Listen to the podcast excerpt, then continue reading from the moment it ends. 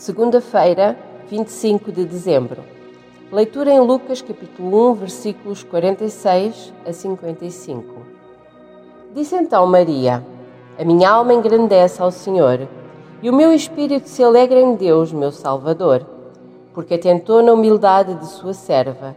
Pois eis que desde agora todas as gerações me chamarão bem-aventurada, porque me fez grandes coisas o poderoso, e santo é o seu nome e a sua misericórdia é de geração em geração sobre os que o temem.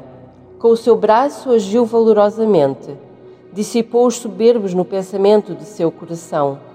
Depois dos tronos os poderosos e elevou os humildes, encheu de bens os famintos, despediu vazios os ricos. E auxiliou a Israel, seu servo, recordando-se da sua misericórdia, como falou a nossos pais para com Abraão e sua posteridade para sempre. Passados mais ou menos 700 anos da profecia de Isaías sobre o nascimento de Jesus, que seria a luz do mundo, Maria entoa este cântico de louvor ao Senhor pela salvação que é chegada aos homens. Nasce Jesus.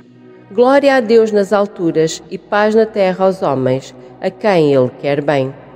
Deus cumpre a promessa feita a Israel e o Salvador nasce numa pequena cidade, num berço de palhas, numa manjedoura. Jesus, o Filho de Deus, que é maravilhoso conselheiro, Deus forte, Pai da eternidade, Príncipe da paz.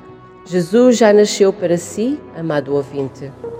O devocional Pão do Céu é apresentado pela União Bíblica Portugal.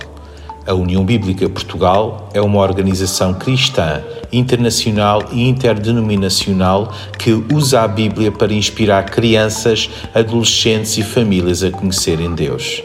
Para mais informações, visite o nosso site uniãobíblica.com.